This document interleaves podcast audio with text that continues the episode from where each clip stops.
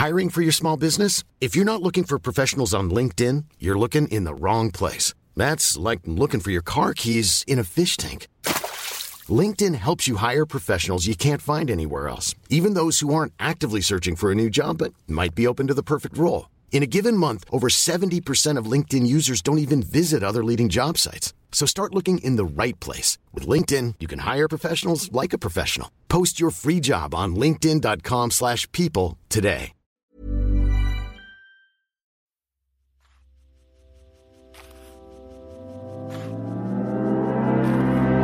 Das ist Abhören mit Mieze. Und Ralf. Euer Lieblingshörbuch-Podcast, präsentiert von Apple Books. Mit Apple Books findet ihr alle eure Lieblingshörbücher an einem einzigen Ort. Entdeckt Hörbücher gelesen von den besten Autoren, Schauspielern und Stars und Ralf. So, ihr Lieben, dann freuen wir uns auf eine neue, spannende Folge von Abhören mit Mieze und Ralf. diesmal mit folgenden Hörbüchern. Giovannis Zimmer von James Baldwin. Außerdem haben wir, glaube ich, zum ersten Mal ein Hörbuch-Essay von Jonathan Franzen. Wann hören wir auf, uns etwas vorzumachen? Wir haben reingehört in City of Girls von Elizabeth Gilbert. Und natürlich haben wir den Apple-Tipp für euch. Das ist diesmal Rupert Undercover von Klaus-Peter Wolf. Und warum der den Rupert diesmal zur Hauptfigur gemacht hat und selbst überrascht war von dem Erfolg, das erzählen wir euch gleich. Aber anfangen wollen wir mit Giovannis Zimmer von James Baldwin, gelesen von Thomas Letto. Erschienen, Erschienen bei Random House Audio. das höre ich immer gerne.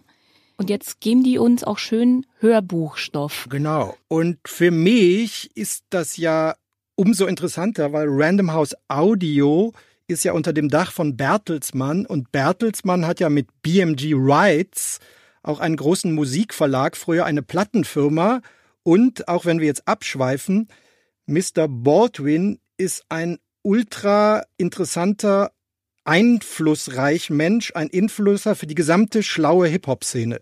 Da kommen wir vielleicht später dazu. Das heißt, ein Gesamtkunstwerk, der in Deutschland nicht so bekannt ist, aber for the ones who know, für den ist das eine Legende. Wir fangen mal von vorne an, damit Ja. auch alle anderen den James ich Baldwin kennenlernen. James Baldwin, 1924 in New York geboren. Der erste schwarze Künstler, der es auf das Cover des Time Magazine geschafft hat. Und der war berühmt für seinen Stil, der sehr persönlich, will fast sagen, impressionistisch, intuitiv ist. Und er hat sich in seinen Werken immer mit der Frage nach der Identität, Sexualität, Homosexualität, Rassismus beschäftigt, lange bevor diese Themen in der breiten Öffentlichkeit diskutiert wurden. Er hatte eine eher schwierige Kindheit. Sein Stiefvater, ich glaube, der ist schon zur Familie gekommen, da war er so zwei, drei Jahre. Also sein Stiefvater war ein fanatischer Baptistenprediger. Er hatte acht Geschwister und ist in großer Armut und auch mit viel Ablehnung groß geworden in New York und Harlem. hat dann richtig hat dann 1948 den Absprung gewagt, ist ins Exil gegangen nach Paris, wo er sich vor allen Dingen auch geistige Freiheit und die Freiheit erhofft hat, sich verwirklichen zu können. Er hat aber auch dort in bitterster Armut gelebt und in Abgeschiedenheit und auch in Ablehnung, ist irgendwann wieder zurück nach New York, dann wieder zurück nach Paris. Es war ein sehr hartes Leben, was James Baldwin hatte und er hat für seine Anerkennung und seinen Ruhm sehr, sehr hart gekämpft. Ja, also das war ein, heute würde man sagen, ein auf mehreren Plattformen agierender Künstler. Also heute wäre das ein großes Ding, weil er hat auch Platten aufgenommen, so im Grenzbereich zwischen Avantgarde, Jazz und Spoken Poetry, die in der Existenzialistenszene von Paris erschienen sind. Also der war so ein geisterhafter Grenzgänger und er hat immerhin 17 Poesiewerke, also 17 Bücher veröffentlicht, also ein großes Oeuvre. Aber wie gesagt, das war eben noch nicht äh, erfolgreich oder über Kontinente arbeitender Künstler. Der war in keinster Weise reich. Also das war wirklich noch so real underground. Ja, ich finde, James Baldwin war ein sehr mutiger Mann in seinen Grenzgängen. Ich finde, er hat nie sich darum bemüht zu sagen, ich mache Mainstream, ich mache das um des Geldes willen, ich mache, was ich tue, meine Kunst für den Erfolg, sondern es war immer, man hat gemerkt, all seine Bücher tragen autobiografische Züge und tragen Fragen in sich. Dieser Mensch hat alles, was ihn auffühlt, in Geschichten verpackt, in Romane verpackt. Und dieses Buch oder dieses Hörbuch, was wir heute für euch besprechen wollen, nämlich Giovannis Zimmer, hat auch wieder einen harten Weg hinter sich. Sein Verlag hat sich nach diesem Buch von ihm getrennt und sogar seine Agentin hat ihm geraten, das Manuskript zu verbrennen. Das Buch ist dann 1957 erschienen und wurde zerrissen und kritisiert, weil worum geht? Es geht um zwei weiße Männer und um Homosexualität. Und das darf man als schwarzer Mann ja nur wirklich nicht thematisieren. Ja, das ist eine Form der Aneignung, die nun gar nicht äh, geschätzt ist. Wenn ein weißer deutscher Verleger über französische Käse spricht, ist das okay, aber ein homosexueller schwarzer Haarlemmer darf nicht über weißen Mittelstand im Gay-Segment schreiben. Also das ist eben dieses berühmte Grenzgängertum, was der einfach so gemacht hat was 1957, da gab es ja nicht nur in den Südstaaten noch strenge Trennung der Schwarzen und Weißen, eben richtig unter Feuer stand. Ich finde die Art und Weise, wie er schreibt, ich habe es am Anfang hm. schon ein bisschen beschrieben, also ich finde das impressionistisch und intuitiv irgendwie so die beiden Worte für mich waren, die es so gut getroffen haben, weil es wie so ein Gemälde, seine Geschichten, das ist so eine Aura, eine Chemie, eine Stimmung, die er schafft zu verbreiten, die wirklich besonders ist und einzigartig. Er schreibt aus der Ich-Sicht, David ist unsere Hauptfigur, David erzählt, lebt nach außen hin, ein konservatives Leben, hat auch eine Verlobte und hat aber einen Freund einen Geliebten. Ja, in Giovanni. Diesen, in Zeiten wie diesen war das noch hoch nötig. Auch in New York. Du meinst jetzt dieses konservative Leben Ja, also nach das außen, nennt oder? man ja, hm? glaube ich, in der homosexuellen Terminologie eine Klemmschwester, also jemand, der keine offene Homosexualität lebt. Und sagen wir mal, bis in den frühen 70ern war das sozusagen auch üblicher als heute. Ja, man merkt auch der Geschichte an, wie problematisch das ist. Also ja, ja. als junger, schwuler Mann sich selber zu sich zu finden und wie auch die Vermieterin von Giovannis Zimmer, denn in Giovannis Zimmer verbringen sie die meiste Zeit, wie die immer sagt, ja, aber und wollen sie sich nicht eine junge Frau suchen und sie müssen doch eine Familie. Ja, und die und war noch vergleichsweise menschlich. Also die hat ja. den jetzt nicht sozusagen ein brennendes Kreuz vor die Tür gestellt, sondern die redet mit dem. Ja, das ist absolut richtig. Hattest du so Momente der Bedrückung, wo du so gemerkt hast, oh Mann, warum müssen die da so kämpfen? Warum können ja, die das also nicht ich leben? das, äh, ich lese ja immer Bücher ein bisschen anders. Also ich habe das so als sophisticated Rap-Text gelesen oder noch besser äh, die Soul-Musik, die renkt ja immer mit dem lieben Gott oder mit wem Joy und Pain. Also das ist ein Topos, äh, was in der schwarzen Musik- und Literaturkultur sehr oft so ist und so kann man dieses Ringen auch sehen, also wie ein Song. Mhm, Finde ich spannend, und, ja. Ja, und du kennst doch To Bimp a Butterfly von Kendrick Lamar, was äh, noch gar nicht so alt ist. Das ist zum Beispiel auch hier dem Kollegen Baldwin gewidmet. Also das heißt, bis heute berufen sich große Hip-Hop-Typen mit dicken Goldketten und Flugzeugen auf diesen Typ. Ja, das ist auf jeden Fall spannend. Ja. Und auch zu Recht ein Glück. Ich bin froh, dass jemand wie James Baldwin durch seine Kunst lebendig bleibt und die Fragen, die er sich stellt. Aber es ist natürlich auch gleichzeitig traurig, dass dieselben Themen, die er da beackert hat, immer noch so wichtig sind zu beackern und immer noch in den Fokus gestellt werden müssen und noch lange nicht fertig besprochen sind. Ne? Hast ja, du noch also der war ein Pionier und jetzt so ein bisschen locker gesagt, war der so um einige Jahrzehnte zu früh dran.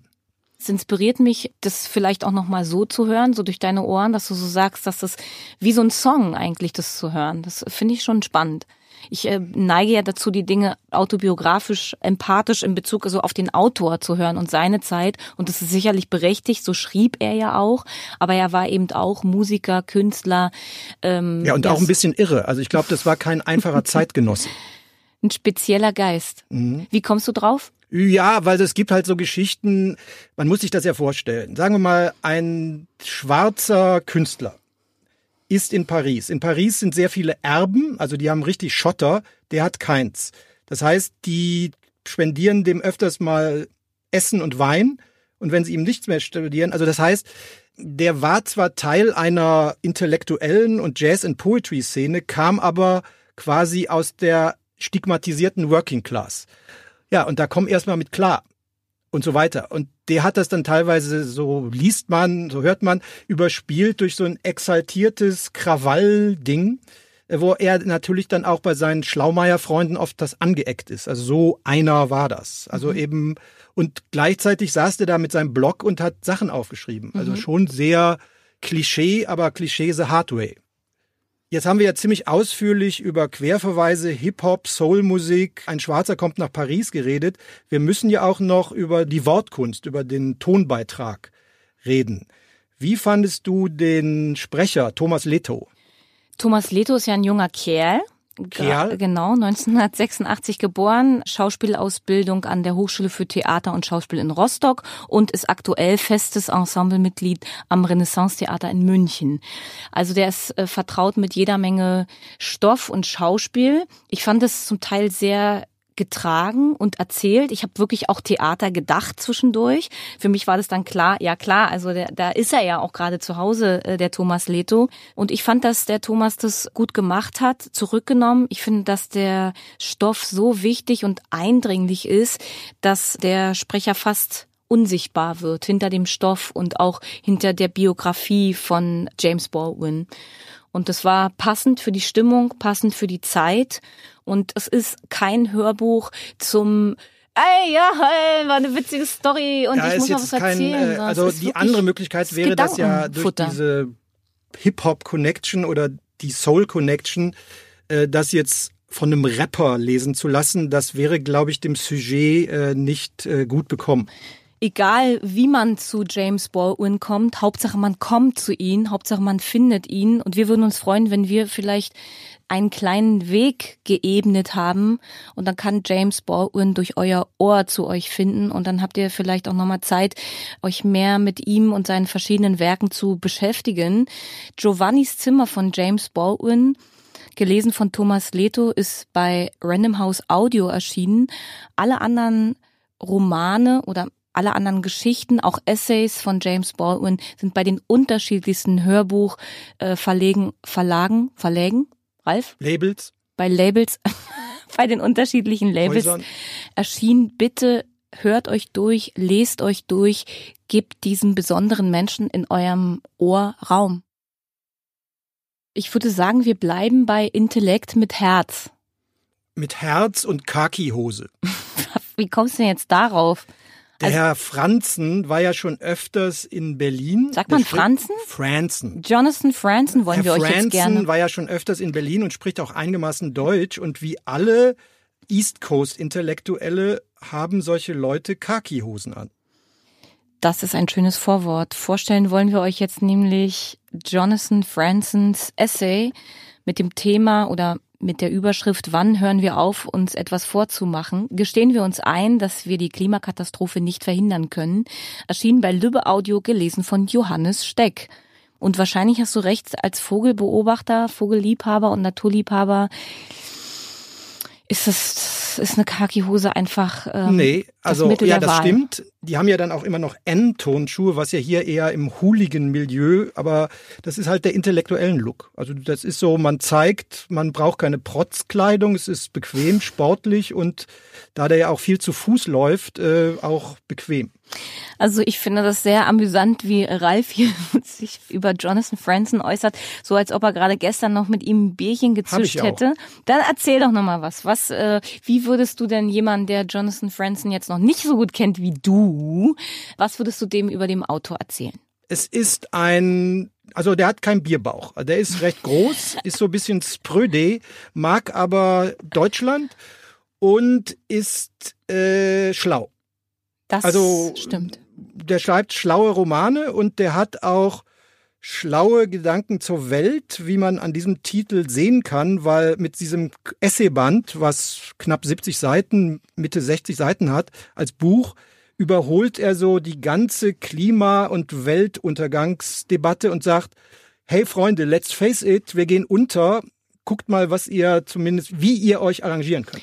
Was vielleicht anders ist als bei den anderen äh, Büchern von Jonathan Franzen. Das ist keine Fiktion, sondern das sind die Gedanken und Gefühle von Jonathan Franzen als Mensch, ist als Mensch, wie er sich Ja, Gedanken Mensch um diese Welt Aktivist. macht. Ja, genau. Also als es ist sozusagen Aktivist, ein richtig. Beiboot. Da beschäftigte er sich sowieso mit, also äh, ganz konkret äh, so Vögelretter-Aktivist oder auch, da kommt man ja ganz schnell zu Meta und überhöhten großen Themen und seinen sonstigen Aktivitäten gibt er damit sozusagen ein Outlet. Ja, und ich finde auch, dass er, ja, dadurch, dass er sich hier so in den Kopf gucken lässt, das sind, wie du schon gesagt hast, die Themen, die ihn interessieren. Globalisierung, Umwelt, Kapitalismus, Krieg gegen Terror und soziale Netzwerke. Das sind seine, darum geht's bei ihm im Kopf. Das ist sein Motor, das sind seine Fragen, die er hat. Und er gibt ihnen hier Raum. Also seine Theorie wird ja schon im Titel und Untertitel mehr als klar. In zwei Sätzen kann man den Inhalt des Essays auch zusammenfassen. Wann hören wir auf, uns etwas vorzumachen? Gestehen wir uns ein, dass wir die Klimakatastrophe nicht verhindern können? Das ist seine These, das ist sein Gedanke. Er sagt, lasst uns lieber im Kleinen agieren. Lasst uns schauen, wie wir den Lebensraum für die Vögel erhalten können. Lasst uns schauen, wie wir möglichst viel Wasser sauber erhalten können. Er glaubt nicht daran, dass die großen Firmen zum Beispiel dazu beitragen würden, dass dieses große System Kapitalismus es schaffen kann, in so kurzer Zeit aktuell formulierte Klimaziele überhaupt auch nur zu erreichen. Ja, in gewisser Weise denkt er wie die Holländer pragmatisch, die sich überlegen, wie kann man schwimmende Häuser schaffen, wenn sowieso alles absäuft. Wie ging's dir damit? Fandst du das bedrückend? Fandst du es Nö, inspirierend? ich fand's inspirierend. Also das ist halt, wie man so schön sagt, out of the box gedacht. Also so, äh, du hast keine Chance, aber nutze sie, hat man doch in Frankfurt der 70er gesagt. Genau, mir ging's auch so. Ich fand's jetzt auch nicht bedrückend. Er hat unglaublich viel Kritik bekommen, gerade aus den Klimaaktivisten rein. Kannst du das verstehen? Ja, ich kann das verstehen, indem ich als Kaiser und Gott den Klimaaktivisten vorwerfe, das sind auch Vereinsmeier. Das Gute an Jonathan Franzen ist, da der ja eigentlich so eine Art Nobelpreisträger in Khaki-Hosen ist, kann der das einfach machen. Der kann sich mit den ganzen Vereinsmeiern, die das Klima retten wollen, anlegen. Das Gute ist, dass man diesem Essay anmerkt, dass es ihm null ums Anlegen geht. Also er ist kein Krawall. Ja, ja, aber das Anlegen kam ja von außen. Genau, ja. Also das Sujet selber ist verhältnismäßig nüchtern. Genau, also mir war das wichtig beim Hören zu merken, es geht hier nicht darum, eine Schlagzeile zu machen oder es geht nicht darum, zu pieken und zu jemanden schlecht zu machen. Ganz im Gegenteil, er bleibt bei sich, er sagt, das sind meine Gedanken, das sind meine Erkenntnisse und es ist, auch wenn es ein total kurzes Hörbuch ist, ist es ein Stoff, der einen einfach ab da, wo man ihn hört, ein Leben lang begleitet. Und ich bin dankbar für dieses Hörbuch. Ich finde cool, dass Lübbe Audio sich das geschnappt hat, dass es das eben nicht nur zum Lesen, sondern auch zum Hören gibt. Weil wir hatten es jetzt schon öfter, dieses Lesen, dass du es auf dem Ohr hast, das geht einfach tiefer. Und es braucht so einen Stoff auch, um Gespräche anzuregen, um eben, wie du sagst, out of the box Gespräche und Ideen anzureden, anzuregen und zu sagen, ja, wenn es so ist, was machen wir dann? Also es führt einfach zu anderen Gesprächen und vielleicht auch zu anderen Handlungen. Ne? Was äh, haben wir denn zum Sprecher Johannes Steck zu sagen? Ich fand es Ja. nämlich spannend. Ich habe Johannes Steck völlig vergessen, so, weil der Stoff so wichtig ist. Das stimmt, das äh, klar. Also der, im Endeffekt geht es ja um eine nüchterne, klare, vielleicht auch aneckende Analyse. Das heißt, für einen intelligenten, empathischen Sprecher sich selber möglichst zurückzunehmen, ohne langweilig zu sein. Aber weißt du was? Ich habe mich gefragt, ich musste so ein bisschen an diese Ratschläge vom Dalai Lama denken, weißt du noch? Fragen und Antwort. Und die hat doch Hannes Jenicke gelesen, Stimmt. ne? Und da war ja wichtig für den Verlag, dass das jemand ist, der so im Thema ist und der sich Naja, auch dafür interessiert. Ich würde fand mal sagen, dagegen ist Dalai Lama auch so ein bisschen Räucherstäbchen. Das ist eher East Coast Intellektualism. Warum brauchte es hier keinen Sprecher, der vielleicht auch Aktivist ist oder der dafür bekannt ist? Es Ja, gibt ja auch weil genug. das eben kein aktivistischer Stoff ist. Das ist von einem nüchternen, nicht aktivistisch oder nur in speziellen Bereichen, wo er wirklich was tun können, dass man in Malta keine Singvögel vom Baum frisst und so. Da engagiert er sich, aber der macht kein Weltenfass auf. Das heißt, für die Umsetzung in eine Stimme heißt Tonalität runter. Ihr Lieben, das ist so ein spezielles Hörbuch. Mir war es nicht zu kurz, nicht zu lang, gar nichts. Daran gibt's überhaupt nichts zu deuteln oder zu meckern oder was weiß ich. Also ich fand es hier sehr nachvollziehbar, dass man sich für einen Sprecher entschieden hat, der einfach geradeaus mit Rückgrat diesen Stoff liest und das nicht verkünstelt, sondern eben als das wiedergibt, was es ist, nämlich Jonathan Fransons Ansicht und Meinung. Und ich finde es wichtig, dass jeder von uns schaut, was wir tun können. Und jeder von uns ist Teil des Problems. Und das ist ein Fakt. Und jeder von uns kann entscheiden, inwiefern er auch Teil der Lösung sein möchte. Und das ist hier eben Jonathan Fransons Ansatz. Mich würde total interessieren, wie ihr das findet. Wir empfehlen euch den Essay von Jonathan Franzen Wann hören wir auf, uns etwas vorzumachen, gelesen von Johannes Steck, erschienen bei Lübbe Audio. Ralf, jetzt machen wir einen harten Cut, ne? Oder mhm. so halb. Also weil äh, die Autorin, die wir jetzt als nächstes besprechen wollen, die ist auch bekannt geworden durch ihr Buch über ihre Sinnensuche, ne? Also und zwar. Wenn du das sagst. Ja, ich sag das, ich erzähle dir auch gleich mehr dazu. Wir haben für euch reingehört in City of Girls von Elizabeth Gilbert, erschienen bei Argon, gelesen von Kathleen Gavlich. Und Elizabeth Gilbert, hat da irgendwas bei dir geklingelt? Ich meine, die Frau hat's mit Eat, Pray, Love zu Weltruhm geschafft. Komm, jetzt verfilmt ja, mit. Lucky Her. Nein, komm. Keine Ahnung, mit Veronika Ferris? Nein, nee. mit Julia Roberts. Ja, ist doch, so ähnlich. Ich lese hier gerade und dann sieht man auch, auf welcher Spur wir sind. Die Autorin selber hat gesagt, wie ein Champagner-Cocktail wollte sie dieses Leben beschreiben, hell, prickelnd und vergnüglich. Da denke ich an Frühstück bei Tiffany, aber so locker ist es dann doch nicht. Nee, es umfasst auch mehr Zeit. Also weil wir begleiten Vivi, unsere Hauptdarstellerin, die kommt bei ihrer Tante Peck unter in New York in so einem Revue-Theater. Revue, da dürft ihr auch gerne Rot ja, dürft ihr Rotlichter gerne vor euch da. sehen, aber mit Ambition. Und da Lieben. klackern auch die Steppschuhe. Ja, und über dem Theater sind die Wohnungen für die Girls, für eben die Tänzer und Rinnen. Tänzerinnen und Tänzer. Ah, Tänzer. Auch, genau. Also, und ja. Schauspieler. MWD. Alle leben irgendwie so unter einem Dach und sind Künstler und leben von der Hand in den Mund und äh, mischen da die New Yorker Szene auf und Vivi stolpert da so rein in die Szene. Also die ist so ein kleines Mädchen vom Land, große Augen, klimper, klimper und alles, was sie sieht, will sie auch. Vivi stolpert da rein. Wir befinden uns übrigens im New York der 40er Jahre. Vor oder nach dem Zweiten Weltkrieg? Im. Ja, das Wir ist ja wichtig. 1943. Ja, haben da haben ja die Deutschen New York mit U-Booten angegriffen und da war ja auch immer so eine Panik. Stimmt, immer mal wieder taucht dieser Krieg auch auf, aber es ist interessant, das durch die Augen dieser jungen Frau zu sehen, weil es ist so da, es ist so nicht da, es ist so fast wichtiger für sie, wo sie am Abend hingeht, ob sie da reinkommt, ob sie auch als auch als Girl, als Showgirl wahrgenommen wird und auch als glamourös. Das sind eigentlich so die Sachen, die sie, die ihr wichtiger sind als die Weltpolitik. Ja, da sind wir ja fast beim kunstseidenden Mädchen. Also mhm. äh, auch ein deutscher Roman über bewegte Zeiten, Berlin, wo sozusagen ein It-Girl der Weimarer Republik äh, die ganzen politischen Verwerfungen irgendwie nicht mitbekommen hat oder nicht mitkommen wollte und äh, ja in die Clubs rein wollte. Also mhm. das ist das gleiche Sujet, nur eben auf New Yorkerisch. Ja.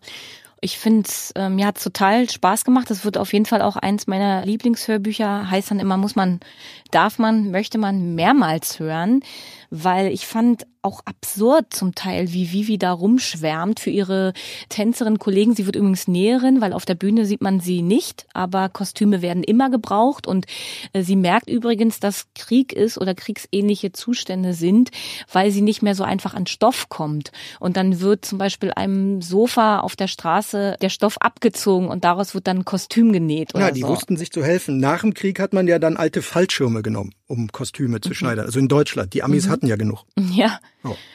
Man begleitet Vivi tatsächlich von, ich weiß nicht, Teenagerin bis ins Alter. Also äh, habe ich auch an Bernhard Schlings Olga gedacht, mhm. Äh, die man so ein ganzes Leben lang begleitet.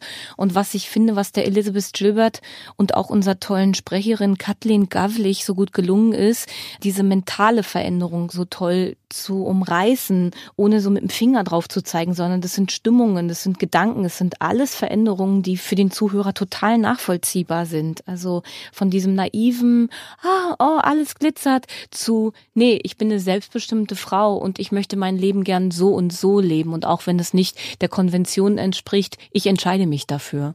Und all ihre Beziehungen sind relativ speziell und unüblich in der Gesellschaft, in der sie lebt. Also ich glaube, ohne dass Frau Gilbert jetzt das groß sich vor, vor, vor die Stirn genagelt hat, das sind ja die großen Sujets der amerikanischen Weltliteratur, also Manhattan Transfer und auch der große Gatsby auf eine ganz andere Art äh, sind ja auch Gesellschaftsbilder, wie geht man damit um, Aufsteigerkarrieren und hier geht es aber um über paar Jahrzehnte. Also es geht um der, die Zeit als Raum, in der man sich verändert. Mhm. Es ist der Elizabeth Gilbert auch gelungen, mit dieser tollen Nebenfigur Peck, also es ist die Tante, der das Theater gehört, es ist irgendwie wie eine zweite Hauptrolle. Diese Figur ist so toll also in die habe ich mich auch so verliebt und in einem, witzigerweise in einem Interview hat Kathleen Gavlich auch gesagt, dass das auch ihre zweite Lieblingsfigur ist. Die ist speziell, die ist schrullig, die hält da mal mehr, mal weniger die Fäden in der Hand. Mal hat sie eine Top-Schauspielerin da, da wird dann alles in Bewegung gesetzt, dass da ein mega gutes Stück und qualitativ tolle Tänzer rangekarrt werden und mal liegt sie komatös besoffen irgendwie auf dem Sofa und schafft es nicht mehr dafür Recht und Ordnung zu sorgen und dann denkt man immer, oh Mann, ey. Aber ich meine, genau so ist das Leben. Ja, wie auf der Ripperbahn, nur eben in Hamburg, äh, in New York. Also sie führt so. übrigens eine interessante Ehe mit einem Ehemann, der mehr weg als da ist, also die Tante Peck, und hat eine Assistentin. Das ist eher Liebe als Freundschaft. Mhm. Und das finde ich aber auch auf eine zarte Art und Weise geschrieben. Elizabeth Gilbert spricht darüber viel in ihren Interviews, aber in dem Buch wird da jetzt nicht gesagt, äh, hier übrigens auch noch eine lesbische Beziehung in der Zeit, Achtung, Achtung, sondern das wird zwischen den Zeilen beschrieben. Also ich glaube, in diesem Milieu, was ja weitgehend weiß war, ging sowas auch schon, besonders in den turbulenten Kriegs- und Nachkriegsjahren, die ja in Amerika ganz anders waren als in Europa, da waren sozusagen Abweichungen von der Norm möglich, wenn man das jetzt keinen Riesenfass aufgemacht hat. Und du hattest es vorhin irgendwie gesagt, äh, Tante Peck hatte ja auch einen Klemm-Ehemann, wie hieß es vorhin? Klemm-Schwester. Dass die sich trotzdem lieben und hassen und speziell verbunden sind, das äh, hört man auch in dieser Geschichte. Haben wir noch irgendwas vergessen? Ja, ob das auch Männer interessiert. Ja, hallo? Also vor dem Hintergrund von diesem ganzen Revue-Quatsch in New York schon. Es ist total super und das, was, wo du jetzt Quatsch gesagt hast, ja, Quatsch, sagen, äh, das bad ist die, means good in our language. Ja, das, also das ist quasi das Sujet und das ist da das Surrounding, aber diese Verbindung, die Freundschaften, die Gespräche, die die führen, die Entwicklung, die wir da erleben, das sind besondere Figuren. Das ist so wie, als würde man besondere Menschen kennenlernen und ich glaube, die kann jeder in seinem Leben gut gebrauchen. Okay, zur Sprecherin. Ach ja, Kathleen Gavlich hat eine tolle Stimme. Am Anfang dachte ich, äh, die Vivi ist doch viel jünger als die Sprecherin. Und das hat aber nur, was weiß ich, drei, vier Kapitel gebraucht und dann bin ich total eingetaucht und habe Kathleen Gavlich vergessen und dafür muss man sie einfach lieb haben. Sie hat es super toll gemacht, sie hat alle Figuren toll gesprochen, abgegrenzt, die Entwicklung, das aufrichtige Interesse der Sprecherin an dem Stoff, das spürt man, das merkt man, das hört man. Das heißt, diese vermeintlich leichte Geschichte hat eine Sprecherin gelesen, die das Leichte ernst nimmt. Und das muss man auch ernst nehmen. Oh, das hat der Ralf schön gesagt. Das möchte ich so stehen lassen und ich möchte euch, wir möchten euch City of Girls von Elizabeth Gilbert erschienen bei Argon, gelesen von Kathleen Gavlich, wirklich wärmstens ans Ohr legen. Habt viel Spaß damit. Ralf, ja. Es ist schon Zeit für den Apple-Tipp. Genau, wir müssen uns sputen. Was haben wir uns ausgesucht diesmal? Ostfriesland. Ja, und zwar haben wir uns Klaus-Peter Wolf ausgesucht, mit Rupert Undercover, erschienen bei Goya Lit, gelesen von Klaus-Peter Wolf. Wie immer. Also Autorenlesung. Du sagst genau. wie immer. Erzähl uns doch mal, warum wie immer. Wie lange gibt es diese Serie schon? Das ist eine Ostfriesen-Krimiserie. Und was weißt du über Klaus-Peter Wolf, was ich nicht weiß? Ich gestehe, weil ich nicht so im Ostfriesen-Milieu verkehre, dass ich erst auf dieses Blockbuster-Phänomen mit dieser Sendung gestoßen bin. Und dann habe ich festgestellt, dass Klaus-Peter Wolf ein Titan ist. Also ein Titan der Regionalkrimis, also eine Mischung von Helene Fischer und der Eigenständigkeit der Toten Hosen.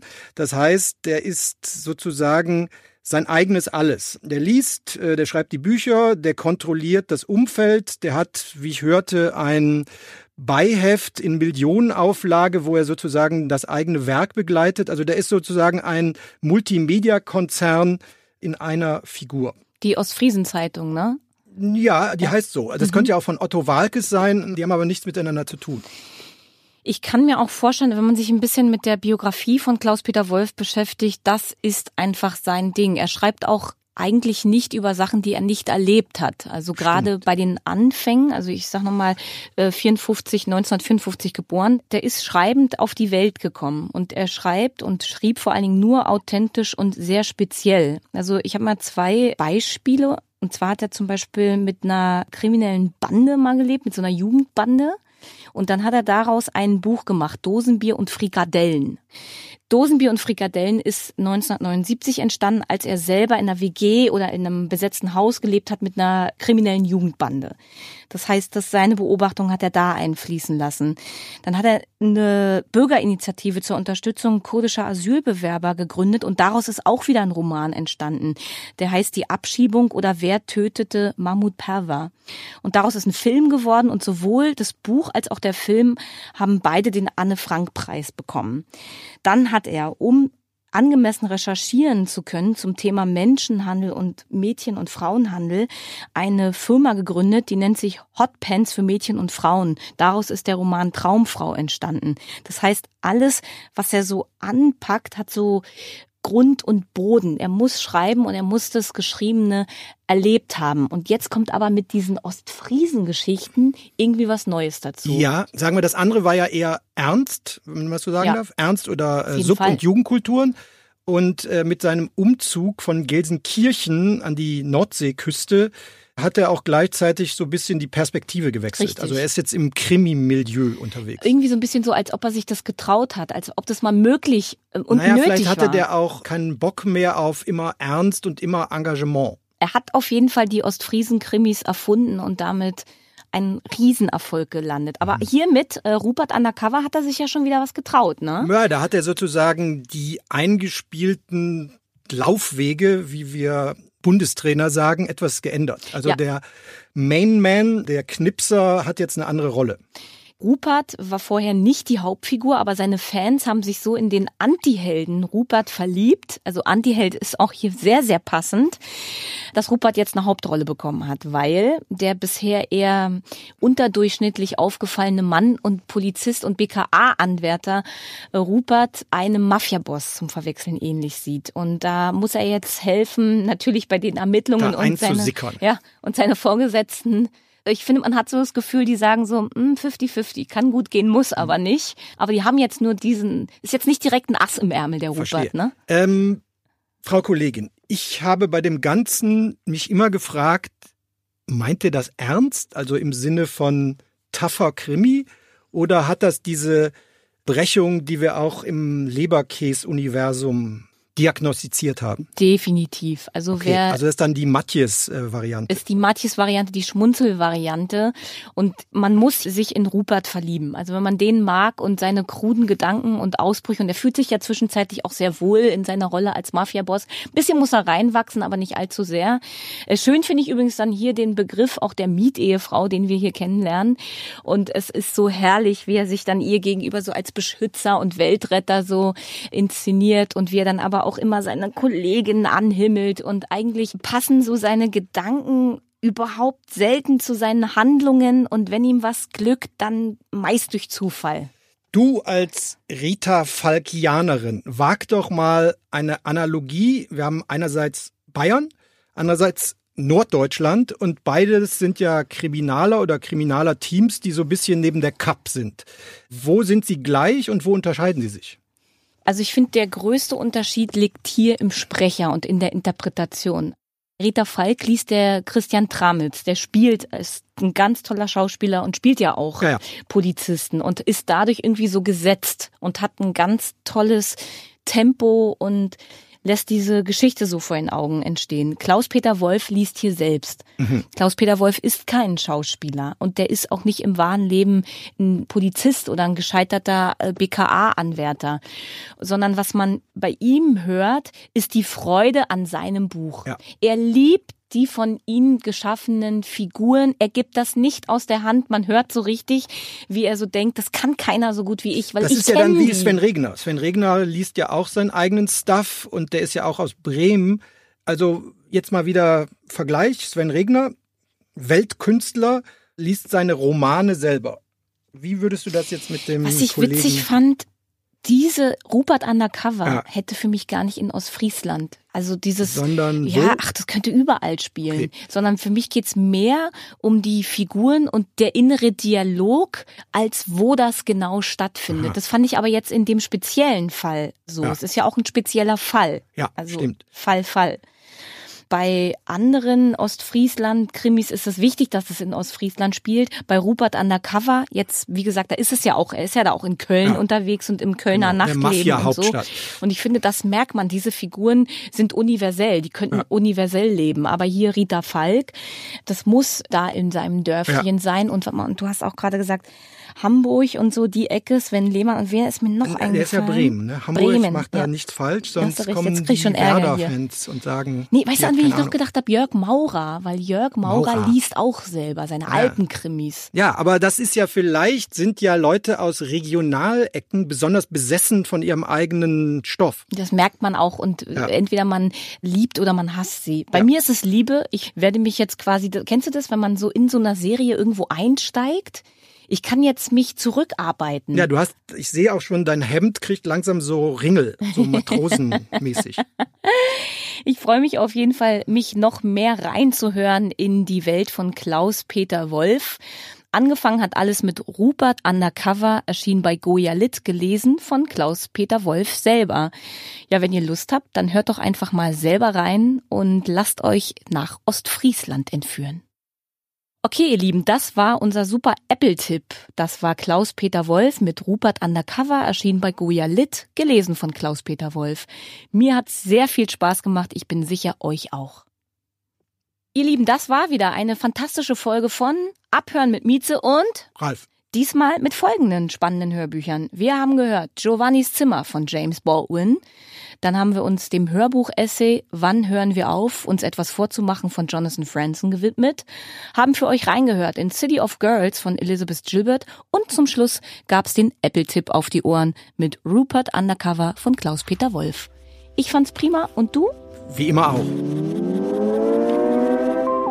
Das war Abhören mit Mieze. Und Ralf. Euer Lieblingshörbuch-Podcast, präsentiert von Apple Books.